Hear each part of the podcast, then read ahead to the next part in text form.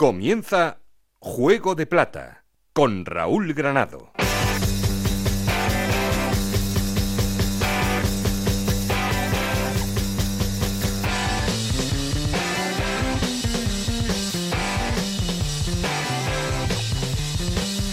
Hola, ¿qué tal? Bienvenidos a Juego de Plata, el podcast Onda Cero en el que os contamos todo lo que pasa en Segunda División.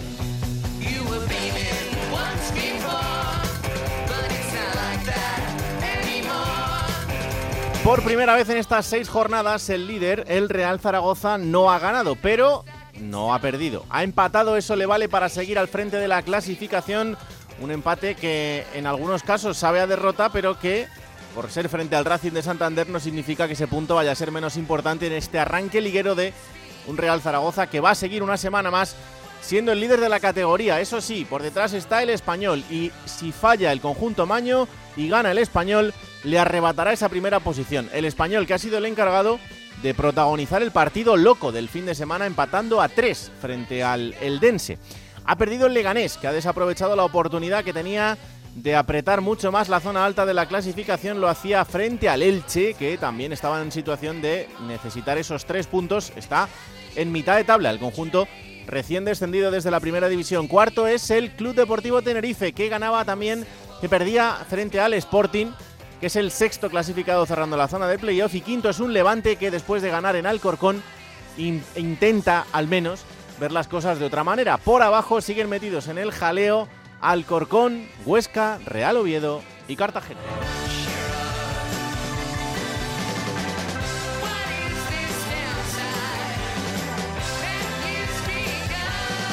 Llevamos solo seis jornadas disputadas, pero empiezan a aparecer los nervios en algunas ciudades que no están acostumbradas a verse tan abajo, como el caso del Eibar, como el caso del Valladolid, o, por el contrario, gente que está muy muy contenta en este arranque liguero, como el Racing de Santander o el Racing de Ferrol. Estos dos Racing que son séptimo y octavo, y octavo de la clasificación, mostrando además bastante buen fútbol. Queremos seguir en contacto con vosotros. Para eso ya sabéis, tenemos un perfil de Twitter que es arroba juego de plata, un correo electrónico juego de. Aquí conmigo está el auténtico cerebro de este programa, Alberto Fernández, con Ana y Esther Rodríguez en la producción, con Nacho García los mandos técnicos. No estoy solo porque... Esto es Juego de Plata, el podcast de Onda Cero en el que te contamos todo lo que pasa en Segunda División.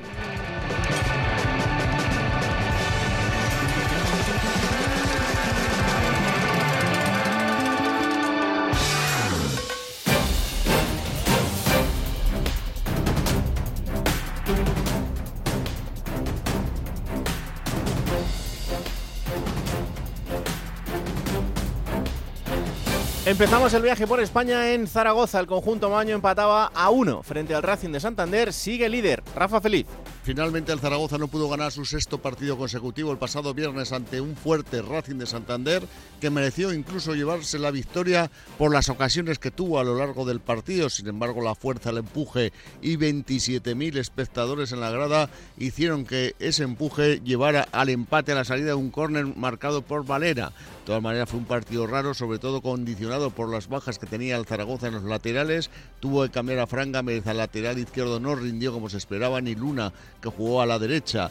Y es que las bajas de Nieto y Lecusé se van a notar mucho en el Real Zaragoza en esas bandas. Como decimos, el partido no solo lo digo yo, lo decía el propio Fran Escribá, que quizás el Racing había merecido más. Partidos como estos a veces se pierden, pues si no puedes ganar, que lo intentamos hasta el final, pues por lo menos si los cambios además siempre fueron con idea ofensiva, pues por lo menos no, no pierdes.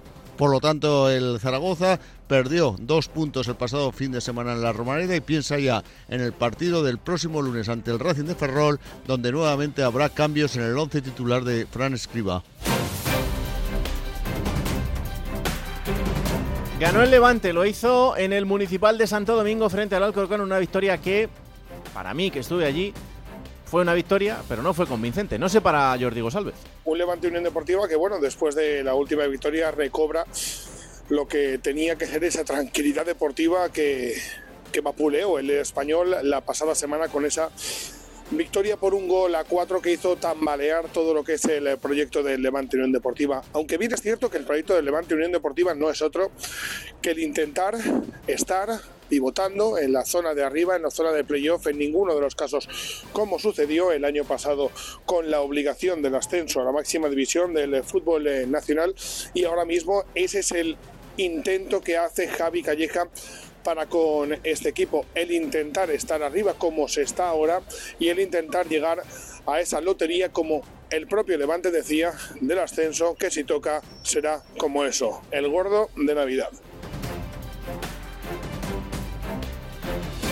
Pues ganó también el Sporting de Gijón, lo hizo sufriendo, pero consiguió la victoria en el Molinón frente al Tenerife, que le hace cerrar la zona de playoff. Juan Gancedo. Pues podemos hablar de un Sporting con dos caras muy diferentes.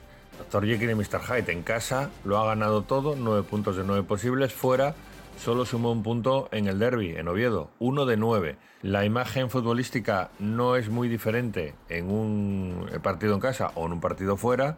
Eso es así, no es que el equipo juegue muy distinto, pero en casa, con el apoyo de la afición, este año parece que ha conectado, por lo menos de momento. Así que, por tanto, pues eh, ha comenzado para lo que era el Sporting de Ramírez el año pasado, francamente bien, sobre todo haciéndose sólido en casa, que es por donde pasan siempre los deberes de cualquier equipo que quiera pelear por cosas importantes. Yo sigo pensando que no hay plantilla para estar eh, a final de temporada entre los seis primeros, pero cosas más raras hemos visto en la categoría y lo que sí es verdad es que Ramírez parece que ha creado un grupo en el que la gente cree a pies juntillas hasta el final y eso se demuestra en los partidos.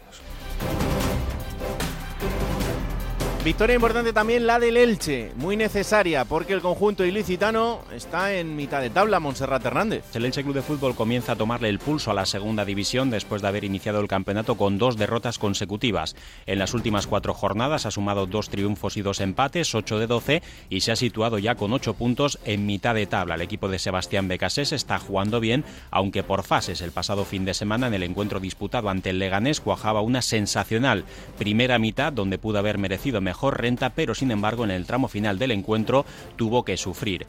Sergio León ha marcado dos goles en los dos últimos encuentros y ha hecho olvidar ya la figura de Lucas Boyé. Este próximo sábado, a partir de las seis y media de la tarde, visitará al Burgos con la presencia de aficionados franjiverdes y con la ilusión de seguir creciendo con la mirada puesta en esos puestos de ascenso a Primera División.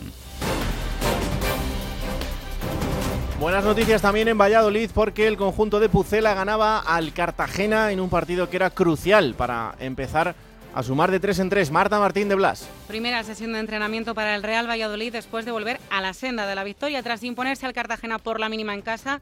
Los blanquivioletas toman aire, alejándose de los puestos de descenso y su técnico Paulo Pezzolano sabe que estará en el banquillo al menos una jornada más, aunque eso sí, sin el apoyo de la mayor parte de la afición, porque aunque los tres puntos han calmado un poco las aguas por aquí, los seguidores pucelanos siguen descontentos con la gestión tanto del entrenador como del club. Y por eso al finalizar el encuentro los cánticos más allá de ser de celebración se centraban en pedir la dimisión de Paulo Pezzolano y de la junta directiva. Una de las principales quejas que se ha planteado a esa directiva es la falta de inversión durante este pasado mercado en plantilla, teniendo en cuenta además la cantidad de jugadores que se han vendido. En este marco ayer el director financiero del club, Luis García, expuso la versión del Real Valladolid alegando que sí, que se había ingresado dinero por la venta de jugadores, pero que el club había hecho el mayor de sus esfuerzos para componer esta plantilla.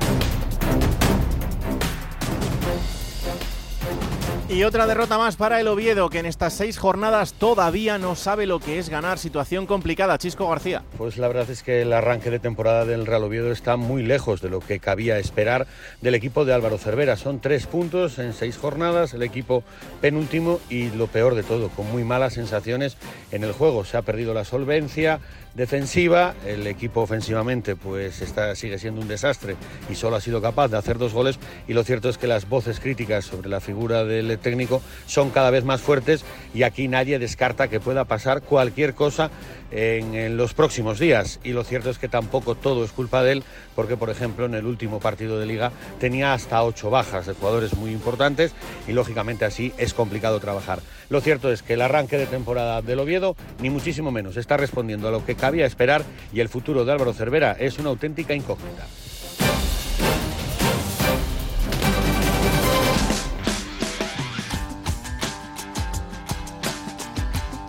Juego de Plata.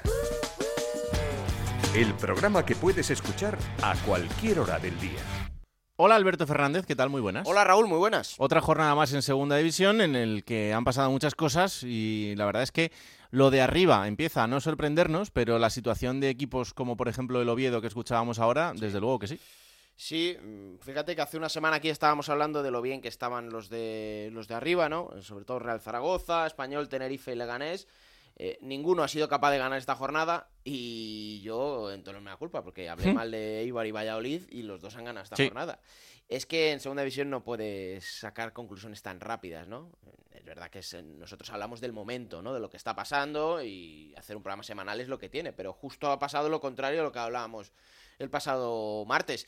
Y lo del Real Oviedo es preocupante, mm, evidentemente con, con Cervera que tenía muy buena pinta y es que no le están saliendo las cosas. Eh, ha tenido muy mala suerte con lesiones en los propios partidos, en el devenir de los partidos, por supuesto lo de Víctor Camarasa.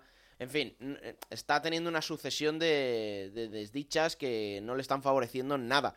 Y luego, pues me sorprende también cosas como lo de la Morevieta, ¿no? Eh, que no esperaba que estuviera a este nivel tan bueno para lo Mm. que es esa plantilla y lo bien que se están entendiendo. Es verdad que hablamos siempre que los equipos que ascienden vienen con un bloque hecho y es verdad, pero ha metido piezas como, como Javier Eraso que está encajando a la perfección y está haciendo goles, ¿no? Y está rayando muy buen nivel, ¿no? Pues, pues eso, la semana que viene igual podemos estar hablando de lo contrario, pero lo bonito de, de Segunda División es eso. ¿Algo más de la jornada que te haya llamado la atención? Bueno, en el español, ¿no? El partido del español que, a pesar de, lo, de cómo fue, mm, me sigue pareciendo que tiene una falta de pegada importante. Puede tener un bloque bastante compacto, que para defender no está mal, pero me sigue sorprendiendo la falta de pegada, ¿no? Creo que le falta algo todavía arriba al equipo catalán y bueno, supongo que a pesar de esos tres goles, que un aficionado neutral podrá decir, oye, hubo Hmm. seis goles, tres encajados, tres anotados, me sigue faltando un poquito de, de más de autoridad, pero claro, estamos acostumbrados al español de, de la anterior etapa cuando ascendió, que estuvo casi intratable y me da a mí, Raúl, que no va a ser igual esta vez. Pues eh, al menos debería, porque la plantilla a mí me parece un auténtico plantillón, pero claro, eh, es lo que hemos hablado muchas veces. Cuando mantienes un bloque muy grande de los futbolistas que bajan de primera, a veces cuesta eh, hasta que se adaptan o incluso eh, no llegan a conseguirlo en, en la primera temporada, pero es algo que, que preocupa y mucho. Y por eso queremos dedicarle unos minutos a hablar de la situación del Real Club Deportivo Español, que por otro lado ahora mismo es segundo en la clasificación y este fin de semana empataba tres frente al Eldense. Compañero en Barcelona, José Agustín Gómez, ¿qué tal? Muy buenas. Hola, muy buenas. Qué contento estoy hoy porque voy a llevarle totalmente la contraria a Alberto. ¡Oh! ¡Qué grande! Esto me ya, ya de partida me parece bien, porque ¿sabes qué pasa? Que luego aquí nadie le lleva la contraria. Porque a mí me tiene aquí acobardado y, y yo le digo que sí a, a casi todo. Eh, Pues yo creo que hoy y el compañero que hemos invitado le vamos a llevar la contraria. Pues venga, vamos a saludarle. Perfecto. Francés Vía, compañero de la Grada Online, ¿qué tal? Muy buenas, encantados de recibirte. ¿Cómo estamos? A ver, Yo la... también muy contento de estar con vosotros y también contento de llevar la contraria al compañero, porque me ha sorprendido eso de la falta de pegada, cuando el español es el máximo goleador de, de la categoría y además eh, en su inicio, en el anterior, en la anterior vez que estuvo en segunda, no consiguió los 14 goles que lleva en estos momentos en la clasificación. O sea que me sorprende. Para mí decir Me que podía llevar más. Podía llevar más. Y Hombre, claro, claro, también podía llevar menos en contra, eso sí que me preocupa. Claro. Los, los goles en contra, pero los goles a favor, la verdad es que de ahí no, nos- no nos podemos quejar. No, pero es verdad que este fin de semana eh, la cosa ha sido un poco de milagro, ¿eh? porque, o sea, si ves el partido, pues yo creo que el empate es justo, pero es que, claro, es que, que- es que vienes de que te han marcado tres. Pero es que, pero es que el El español, lleva encajados seis goles en los últimos tres partidos, ¿eh? No lo olvidemos. Sí, sí. Claro, eh, con, ese nivel de goles encajados francés, que al final eh, hay un día que no te sale bien y no remontas.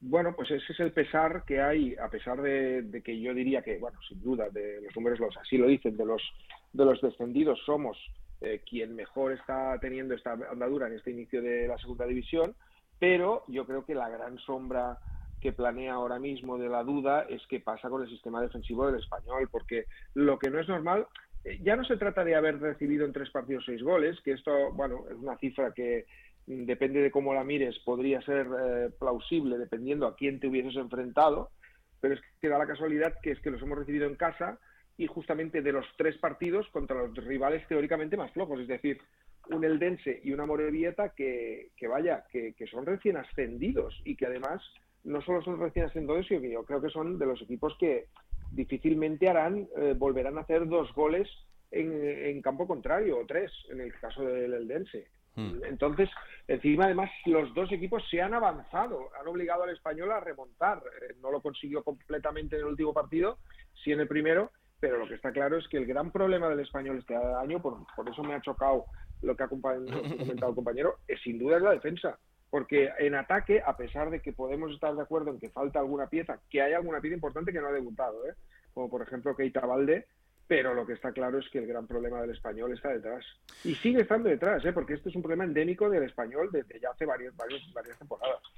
Oye, por, empezar por el principio, eh, después del, descenso de, primera, descenso que, bueno, pues más o menos en las últimas jornadas eh, podría, podría caber la posibilidad, aunque se, estuvo intentando pelear hasta, el final, eh, a mí me sorprendía cuando casi ya en el arranque liguero eh, la gente se quejaba amargamente porque no había habido muchos fichajes para esta plantilla, pero es que, es que tú ves la plantilla y yo decía, "Pf, ¿y, y qué más vas a tocar? O sea, jugador por jugador me parece, para mí, la mejor plantilla de la categoría. Yo creo que se podían tocar Sí, muchas a cosas, pero la situación no lo permite. Pero tocarlas en el sentido de, de futbolistas que no te han dado el rendimiento, futbolistas que... Sí. que, eh, pero no porque no sean buenos futbolistas. Futbolistas que se adapten más a lo que eh, a la idea de Luis García.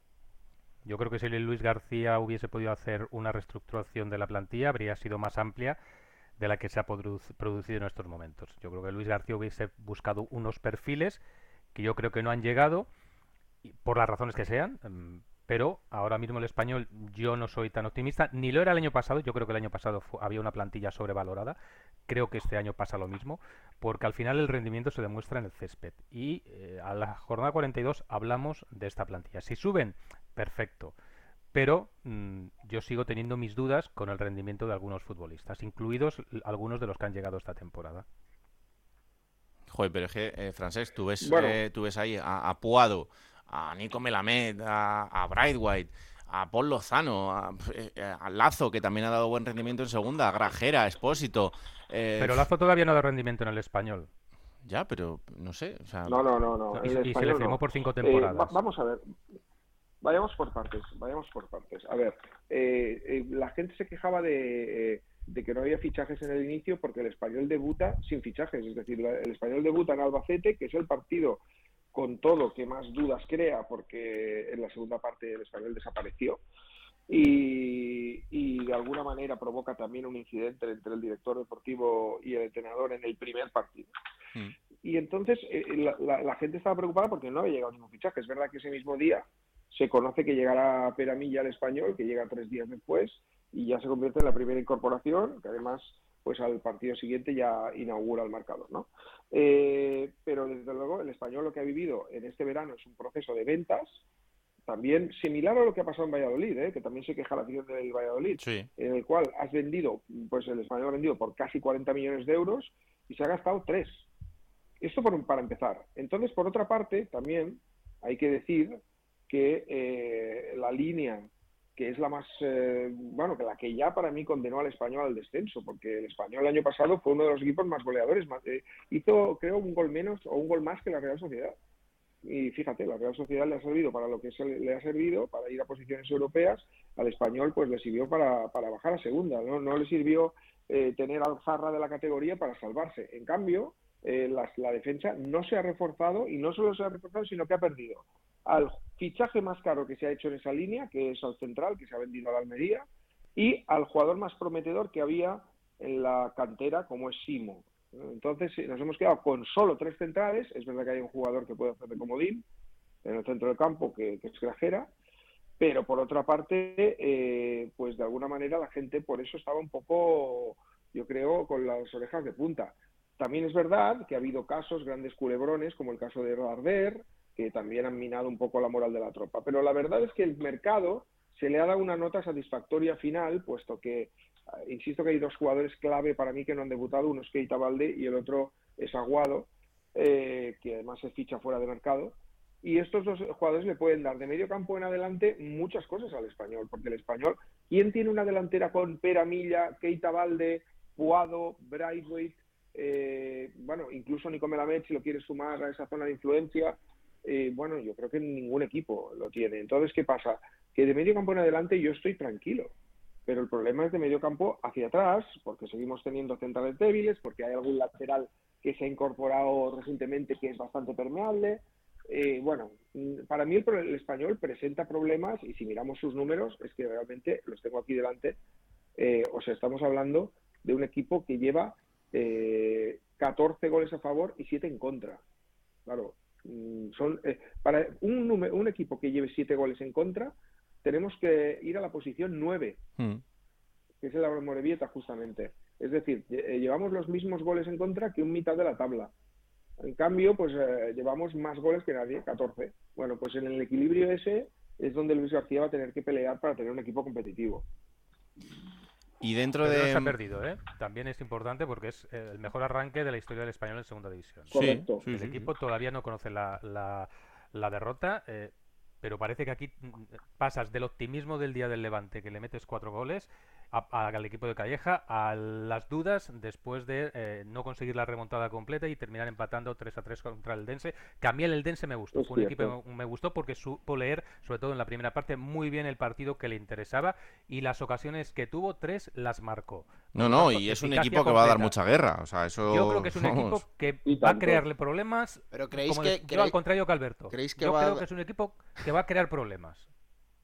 Ahora, ahora diré mi argumento de defensa, ¿eh? Pero quiero preguntarles si creéis que va a dominar tanto como, como la etapa de Vicente Moreno en, en segunda división. Porque es verdad que aquel año estaba el Mallorca, que también era otro gallito, quizás el Leganés y Almería, pero este año hay más equipos que están disputando lo mismo que tú. Yo tengo la sensación de que no va a ser ese equipo dominador y que meta Yo lo miedo veo al cada que- jornada. de verdad, ¿eh? lo veo al revés porque además es que tú te, eh, yo, nosotros, eh, tanto José como yo, que seguimos la actualidad al día a día, eh, no tuvimos la sensación, estoy seguro, de que el español tuvo un dominio aplastante de la categoría en los inicios, ni diría yo hasta pasado el Ecuador de la liga, porque primero había un Sporting de Gijón que, que en estos momentos pues tenía los, mismos puntos que el español eh, en esta jornada, la jornada 6, pero es que después tenías un eh, Mallorca que, que- que subió empatados puntos con el español. Eh, tenías un Almería que, reforzado por el G, que tenía a Umar Sadik y tenía un equipazo, con muchos jugadores que hoy están en primera. Tenías eh, a un Rayo Vallecano que, que fue precisamente el, el equipo que, que consiguió derrotar al español inicialmente. Y, y, Y el Leganés, que fue tercero. outsiders que el Leganés, que en ese momento pues estaba, estaba duro, verdad que al final pues eh, no, no subió y que cayó en el playoff, pero era un equipo muy sólido que gobernado por, Gari- por Garitano. Es decir, en aquella en aquella, a mí yo, por ejemplo, ahora, honestamente, tiene razón un poco, bueno, no totalmente José cuando dice que, que hemos ido de la euforia, porque yo, yo lo confieso, salí del campo del Levante pensando, bueno, a ver quién nos tose, porque de verdad yo veo un Real Zaragoza muy sólido en sus líneas, pero sin ningún alarde. Veo también, eh, bueno, otros equipos, por ejemplo, el, el propio Leganés, que, que va tercero, o un Tenerife, que también es un equipo muy compacto, pero sinceramente no veo aquellos equipos que pelearon codo con codo con el español. Si el español consigue una mínima, mínima estabilidad defensiva, va, va a hacer gol eh, seguro en todos los partidos. Porque, insisto, Pera Milla el otro día no jugó, eh, Keita Valde el otro día no jugó, eh, el propio Aguado, que es un jugador que es ofensivo, puesto que es un constructor, pero que es ofensivo. Pero Lo que gol. ya tienes, Brightway, que está ju- bueno, sí, sin gol. Pero quiero decirte, el propio Brightweight, que es un jugador que está jugando un poquito a desgana, pero a desgana lleva dos goles. Hostia, eh, Buado, que, que lleva cuatro ya. Es que, es que, mm, de verdad, o sea, y eso que el español no está ni, pro- ni haciendo su mejor versión en cuanto a construcción de juego, y además el otro día falló muchísimo el delante de puerta. Pues fíjate, metió tres goles. O sea, que yo, Yo creo- la verdad es que lo, lo que me preocupa es la, es la defensa. Yo creo que tiene peor plantilla que el año del ascenso, en general. Sí, Como sí. plantilla yo creo que la, la del año del ascenso Pues con que bajó con. Raúl de Tomás, con Embarba, Claro, ya bajaba con... Darder, con Diego López. Diego López. Era, era, yo creo que era una plantilla más completa, con, con más nivel a nivel futbolístico, pero también eran dos entrenadores totalmente distintos. Vicente Moreno, mm, consiguió solidificar la defensa, aunque fue un técnico que le costó muchísimo ganar partidos en campo contrario, fue uno de sus hándicaps en aquella temporada, recordar francés, lo mal que se le daban los desplazamientos a aquel español.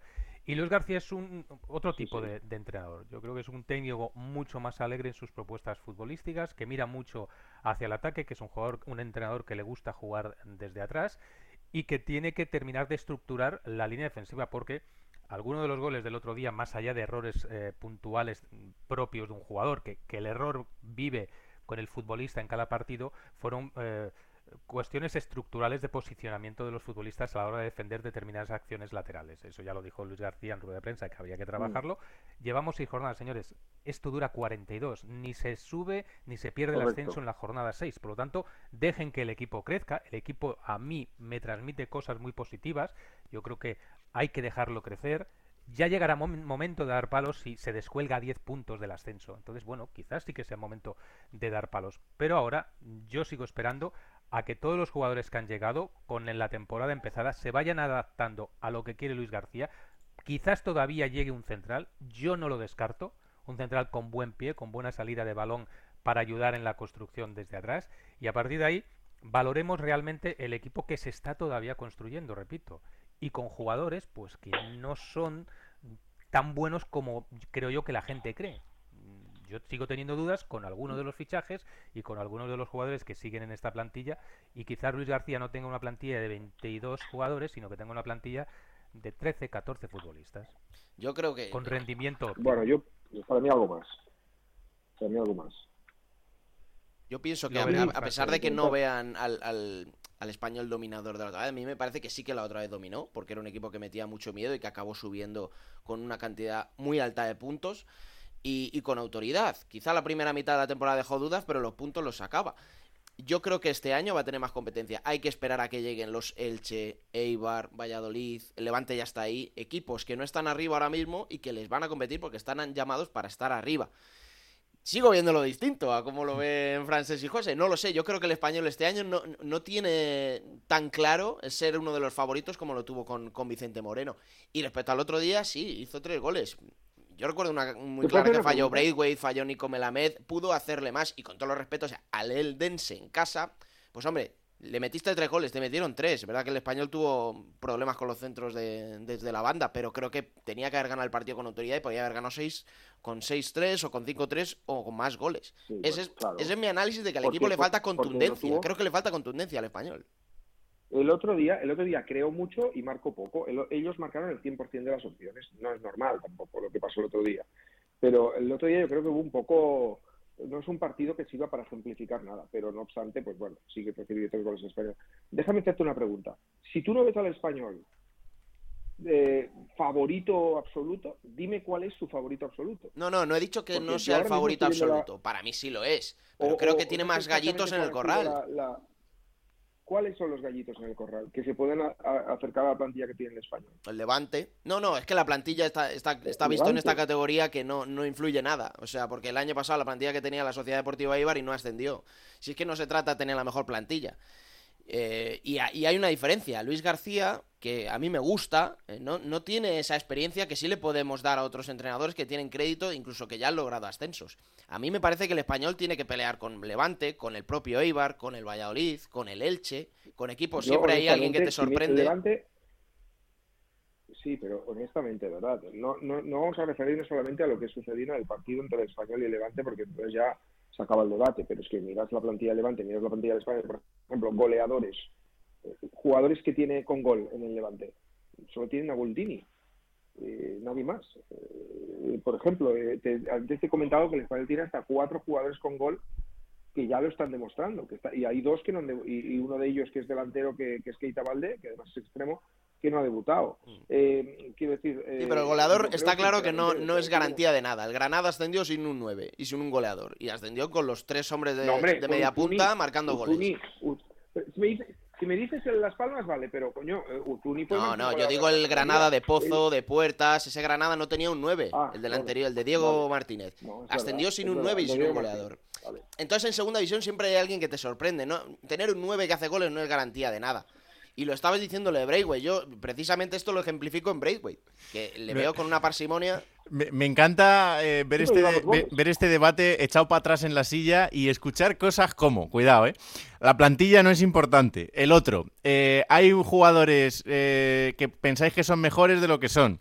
El otro, el, el delantero que marque muchos goles no es importante. Es que me encanta No, que retorzáis no los es- argumentos. No es garantía de nada. Tener un, un- tener un 9 que haga goles no es Pues garantía yo de si nada. me das uno que me marque ver, 22 goles, honestamente, yo lo cojo. claro. Yo si me das una plantilla con te- los nombres del español, Te digo equipos que han yo la ascendido cojo. sin un 9 y sin Evidentemente. goleadores. Ya, Te- claro. Tengo ejemplos infinitos Ya, en las últimas temporadas. Que, sí, hombre, pero Por que, eso digo, que y- de y- partida yo lo cojo. Luego ya. Y equipos que tenían una plantilla favoritísima porque había fichado, vamos, el Málaga cuando descendió, el, el Eibar la pasada Sí. temporada y que no han Y ascendido. le Por pasó al Rayo también, y que, pero por eso te digo, que luego, o sea, la fórmula matemática no la tiene nadie, Claro. porque si no esto sería facilísimo. Pero que yo, como punto de partida, esto, para José Agustín, me das la plantilla del español, la cojo, para ti. Y yo- Me das un delantero de 22, lo cojo. Sí. Y, y a Francesc, Claro. em, a final de temporada te lo cuento, porque me estás diciendo que vais a subir seguro, ¿eh? Cuidado. Yo, yo, yo veo al español que va a subir seguro y también te digo que evidentemente eh, ha habido casos para todos los gustos y empezamos a coger la historia, pero mm, vuelvo a, a repetir, yo creo que precisamente todas las... eh, eh, En el fútbol hoy en día tienen mucha importancia las áreas, tanto en primera como en segunda división. Esto es Mm. evidente. Si tú eres contundente en un área y también eh, lo eres en la otra, pues de alguna manera vas a estar arriba. Eh, y yo creo que precisamente las dudas que, se tienen en torno al español no son precisamente en cuanto a la capacidad goleadora, sino para mí eh, lo son justamente en cuanto a su entramado defensivo.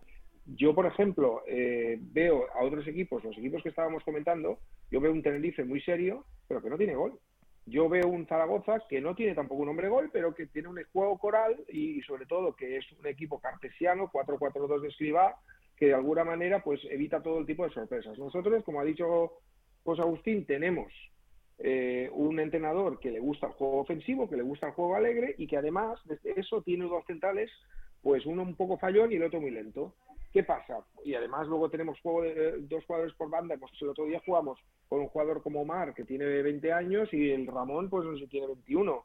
Y además es un jugador también brasileño, que se preocupa mucho Muy de atacar y poco de defender, pero... Exacto. Ahora recuperas a Brian Oliván. Para mí los centrales siguen siendo una duda. Omar quizás se está creciendo a nivel defensivo. Bueno, ¿tenemos dudas en defensa? Sí. Pero claro, no todos los equipos nos van a hacer el 100% de todas las ocasiones que tengan. Precisamente una de las cosas que pasa en segunda y que confundió mucho a la gente respecto de la otra vez que pasó al español por segunda división y cuando subió a primera es que en segunda te acaban perdonando muchas veces los delanteros porque les falta la calidad, les falta la fineza o les falta la, un poco pues ese toque de esa, esa iba a decir, esa chispa de, de calidad que determina los partidos. Marcar la Y diferencia. te perdonan mucho la vida, marcar la diferencia. En cambio, en primera, los errores que tuvo el año pasado el español se los penalizaron todos. ¿Por qué? Pues porque pues en defensa ya tuvo ese problema del año pasado y la creencia es que con este, este año, con la misma defensa del año anterior, pues en segunda va a ser suficiente. Bueno, esa es la única duda que tengo, de si va a ser suficiente o no. De momento a mí me parece que no. Bueno, yo eh, a finales de temporada volvemos a hacer esta tertulia. Y saco la cinta, ¿eh? Saco la cinta y empiezo a cobrar facturas. Pero me ha encantado que me pongáis a Alberto contra, contra las cuerdas. Y a mí, a mí. Ya era hora, ya era hora de que en este programa se hiciera esto. Eh, compañero francés Vía, eh, la grada online, muchísimas gracias por estos minutos ¿eh? y que sigas disfrutando Gracias del español. Un abrazo. A disponer, amigos. Chao, Hasta chao. Eh, pues nada, José, que lo seguimos contando. Sí, señor. Sí, Así señor. que- Mucho hay que contar, ¿eh? Son 42 jornadas. Sí, sí, sí, sí, queda Sí, muchísimo. Vamos solo 6, o sea, no, no- que nadie se vuelva loco ni en positivo ni en negativo. Queda muchísimo por delante. Pero bueno, de Sí, sí, momento, muy bien. eh, Muy bien. el Muy español bien, no ha Estaba perdido. mirando ahora la temporada del ascenso con Vicente Moreno en ¿Mm? a estas alturas. El equipo tenía 13 puntos, eh, un gol encajado y 7 marcados. Y ya había cosechado una derrota. Bueno, pues derrotas, bueno. lo- los números están ahí y de momento son Sí. bastante halagüeños, yo insisto. Y además eh, la grada de Cornellá sigue apoyando, una media de 20.000 en las Sí. eh, jornadas en casa. Bueno, pues, pues yo creo que, que de momento la cosa marcha como tiene que ir y luego habrá que afianzarlo con el paso de las jornadas. Pero por el momento eh, está, está la cosa bien. Gracias como siempre, José, un abrazo. Otro. Vamos a escuchar ahora una conversación que tenía José con uno de esos futbolistas de la plantilla, eh, porque Paul Lozano eh, es uno de los futbolistas franquicia y junto a él ha pasado unos minutos eh, José Agustín Gómez. Seguimos en Juego de Plata con Raúl Granado. Raúl, eh, cuando me pediste con quién del español querrías hablar, pues mm, lo tuve muy claro desde el principio. Pues con alguien que sabe lo que es el español desde pequeñito, que representa lo que es ser jugador de la cantera del español, que sabe lo que es sufrir cuando las cosas no van bien, que sabe disfrutarlo como el que más cuando llegan los éxitos, que no lo ha tenido fácil para triunfar en el club que lleva en el corazón, que sabe las dificultades con las que se tiene que enfrentar cada día un jugador de este club, pero que al final, cuando el sentimiento está por encima de todo, se disfrutan más los buenos momentos. Se sabe que van a llegar malos, pero los buenos son de aquellos que se disfrutan. Su nombre es Paul, su apellido Lozano, y llegó muy pequeñito a la cantera y ahora ya es todo un hombre vistiendo la camiseta del primer equipo, aunque tampoco lo ha tenido fácil. Paul Lozano, ¿qué tal? ¿Qué tal? Buenas tardes. ¿Cómo lo has vivido tú toda esta trayectoria? Llegar desde benjamines, prebenjamines de los chiquititos a estar ahora ya por fin en el primer equipo asentado. Bueno, la verdad que ha sido complicado, ¿no?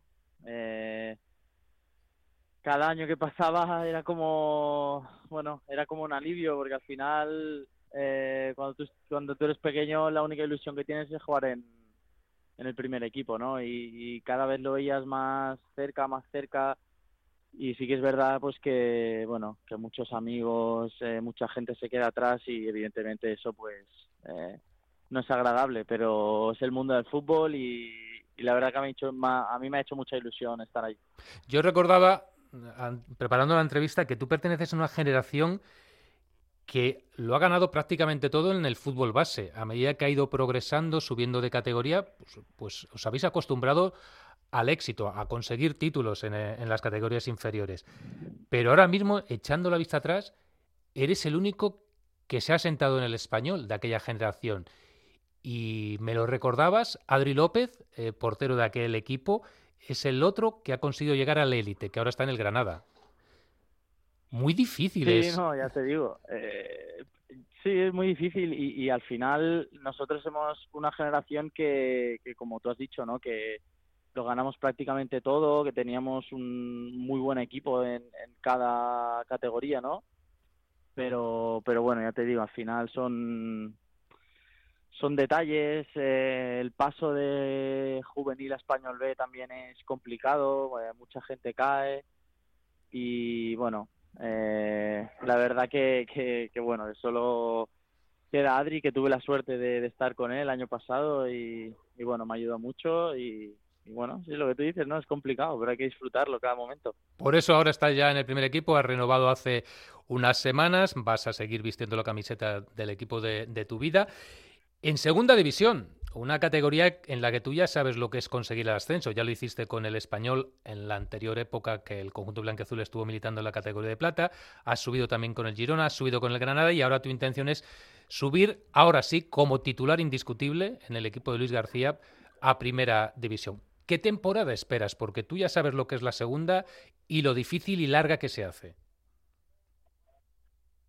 Sí, yo creo que es lo que tú has dicho, ¿no? Es una liga muy larga.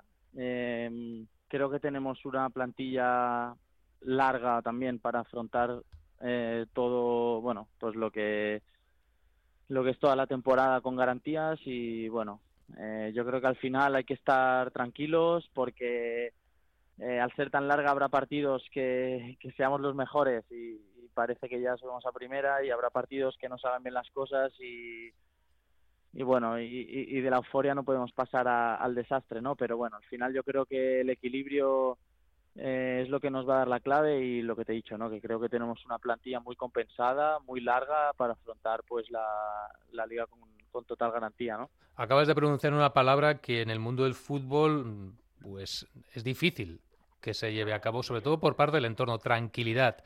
Eh, ya sabes, sois el español, mm, la afición quiere que el equipo regrese a primera división, se considera que sois el mejor equipo, la mejor plantilla, que estáis obligados. Y tú lo has dicho, la segunda división no es fácil para nadie. Hay, que, hay eh, cambiar el chip a la afición para que tenga claro que estos son 42 jornadas, porque venís de hacer un partidazo frente al Levante y ganar 0-4. Levante, un equipo que también aspira a regresar a Primera División. Empatáis el fin de semana contra el Eldense a tres goles in extremis en el minuto 103 con un penalti transformado por Puado. Y parece que de una semana a otra el equipo para la afición ya no es lo mismo. Bueno, sí, al final es, es normal, ¿eh? Lo que tenemos que tener claro es que es que dentro del vestuario, pues evidentemente no, no nos afecte, pero pero nosotros entendemos perfectamente. Yo cuando era eh, niño, cuando era aficionado también, pues eh, por esa parte entiendo eh, que la gente, pues es obvio que, que tenga ganas, ¿no? De que el equipo le vaya bien las cosas, de que eh, es, bueno, de esa obligación de verse superior al, al, al rival y tener esa obligación de ganar, pero evidentemente dentro del terreno de juego es, es, es otra historia, pasan, em, pasan mil cosas, hay mil detalles, eh, el trabajo que hacemos diariamente eh, evidentemente es para ganar, pero, pero hay partidos que no salen las cosas o que no te encuentras cómodo o que no das tu mejor nivel y pueden pasar mil cosas, pero, pero eso lo tenemos que tener en cuenta de, de puerta hacia adentro, ¿no? Puerta hacia afuera, sabemos que, que si estamos bien la gente nos va nos va a apoyar y creo que, que bueno, que, que lo tenemos que, que tenemos que tener ese factor de la afición siempre, siempre a favor, ¿no?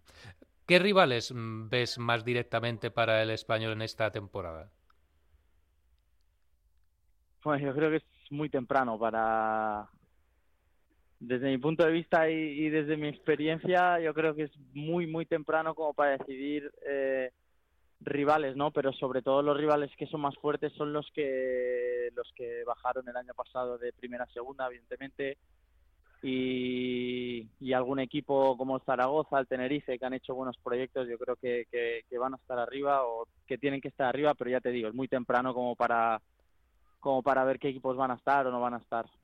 Hablemos de- del entrenador, Luis García. Mm, Tengo la sensación de que por lo que tú has ido eh, aprendiendo en el fútbol base del español, es un técnico que para tu fútbol encaja como un guante. Sí, eh, Luis la verdad que me está ayudando mucho, ¿no? Es un está siendo un apoyo muy importante. Yo creo que que nos está dando un salto de calidad en el equipo. Evidentemente hay que mejorar cosas, pero yo creo que que bueno, que, que, que hay muchas cosas que antes no hacíamos que él nos ha dado y yo creo que eso es un salto de calidad enorme. Creo que es un entrenador de que conoce perfectamente la casa, conoce los jugadores, le gusta hablar con nosotros. eh, bueno, yo creo que, que al final necesitábamos esto, ¿no? Un entrenador que nos entienda, un entrenador que, que sepa lo que es el español, lo que es el sentimiento y a partir de ahí pues construir un construir eh, una base para el futuro que yo creo que era lo que lo que hacía falta en bueno en, en los últimos años, ¿no? Se habla mucho de la idea futbolística, del estilo de juego. Hay gente que dice, bueno, no, en segunda hay que jugar muy fuertes atrás y luego buscar a la contra. Eh, el español es un equipo que quiere jugar desde atrás, que quiere ser protagonista, que quiere ocupar espacios en el campo rival, que no quiere especular con la pelota, que quiere tener las cosas muy claras. Tú ya has estado en segunda división y has conseguido el ascenso, repetíamos, en tres ocasiones. Esta idea futbolística que Luis os ha metido en, el vestuario es muy, muy llevadera en la segunda división. Sí, por supuesto, y más con, con el equipo que tenemos, ¿no? Que, que somos jugadores que, que nos beneficia ese fútbol, ¿no? Al final, yo he tenido la suerte que las tres veces que he subido han sido con equipos que, bueno, pues igual que este año, ¿no? Evidentemente con matices, pero que equipos que quieren el balón, que proponen a través del balón y que, y que bueno, pues eso, ¿no? Que no que, que, que, no le dan el balón al rival, ¿no? Al final son equipos eh, que quieren el balón, que quieren ser protagonistas en el partido y yo creo que hay muchos matices en el juego de, de, de Luis que, que bueno, que, que de verdad que nos van a beneficiar porque yo no he visto, o sea, no he tenido ningún entrenador nunca que, que, que haga las cosas que hace y me parecen de un nivel muy alto, sinceramente. Y yo creo que, que eso pues eh, nos va a dar un plus. Y cuando la afición se pone nerviosa, cuando sacáis el balón desde atrás, vosotros en el campo, ¿cómo lo notáis? Bueno, eh, también somos personas, ¿no? No somos robots. También muchas veces lo hemos comentado con Eso, eso decía ayer Luis, que no quería jugadores que fueran robots. Lo decía en la rueda de prensa el sábado. Bueno, claro, no, al final somos personas, nosotros también escuchamos lo que lo que viene del público, nosotros también, bueno, evidentemente no nos tenemos que dejar llevar, pero sí que es verdad que que bueno, que a veces pues eh, te genera un poco de inseguridad, ¿no? Que estés sacando el balón o que a veces esperes un poquito más al rival eh, con el balón y bueno, eh, hay algún silbido, lo que sea, pero bueno, yo creo que forma parte de- del fútbol, forma parte de, la afición. Creo que estamos en ese proceso de intentar eh, centrarnos en lo que es el fútbol, pero, pero bueno, evidentemente, pues eh, que, que, que no es agradable, pero, pero bueno, intentaremos que, que los silbidos, si, si es que hay, pues sean aplausos, ¿no? Al final del año. Es cuestión de tiempo, esto acaba de empezar. Es cuestión de Exacto. acostumbrar al aficionado a esta idea futbolística que, que de momento estáis imbatidos. No habéis perdido ningún partido y es uno de los mejores arranques del español en segunda división en- a lo largo de su historia. Sí, el mejor, el mejor. Por lo mejor. tanto, por lo tanto, algo se debe de estar haciendo bien. Sí, sí, sí, no, no, o sea, no, no, hay que poner en valor también el trabajo, Claro. ¿no?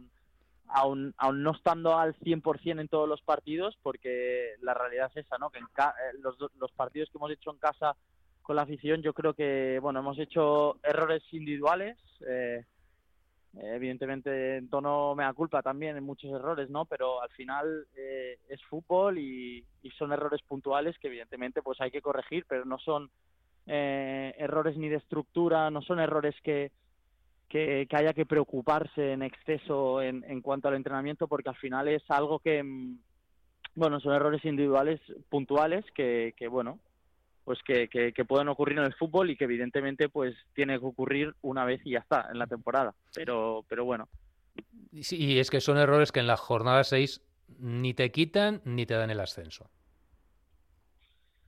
Bueno, a- al final es lo que te digo. que ¿no? esto es muy largo. que, mm, sí, pero evidentemente que hay que corregir que no haya errores, eh, pero el fútbol, en el fútbol hay errores, es que es, es un deporte que, que bueno, que, que, que se acepta el error, ¿no? Pero al final yo creo que, que son errores de individuales.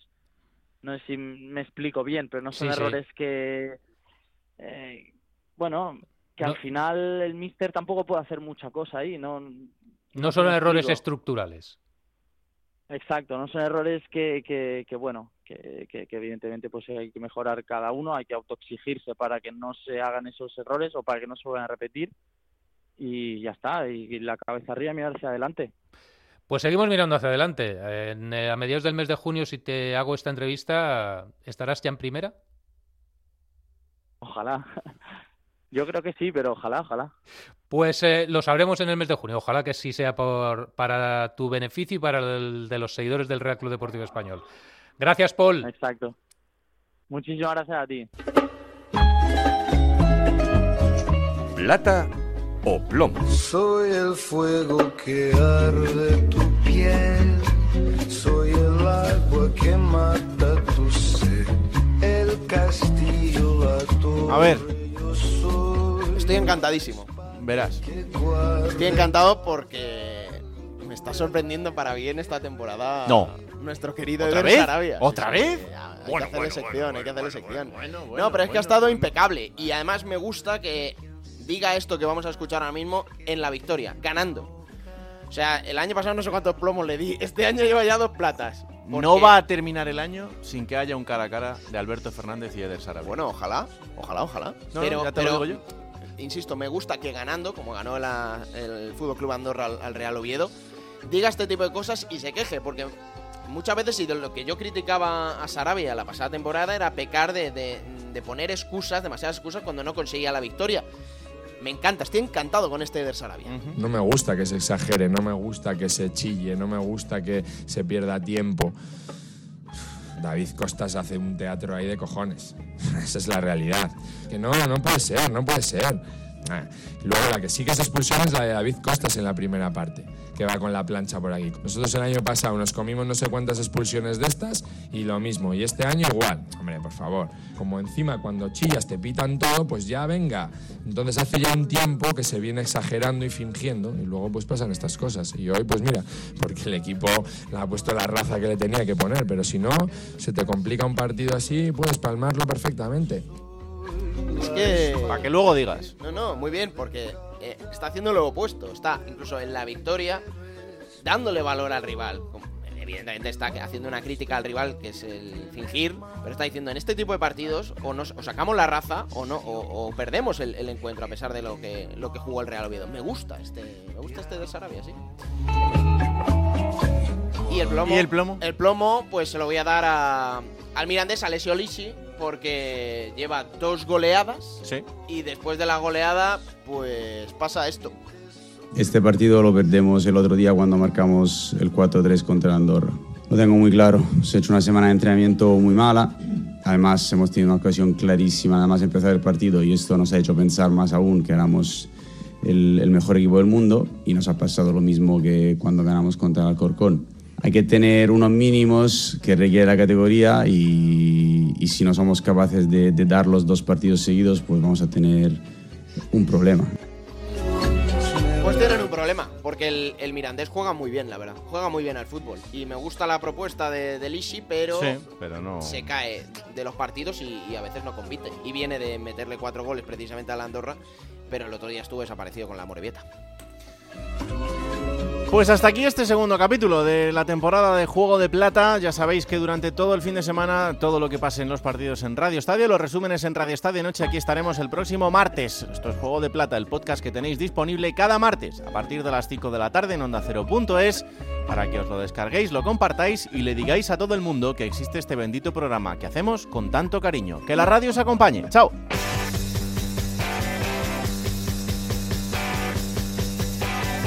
Raúl Granado, Alberto Fernández, Ana Rodríguez. Juego de Plata.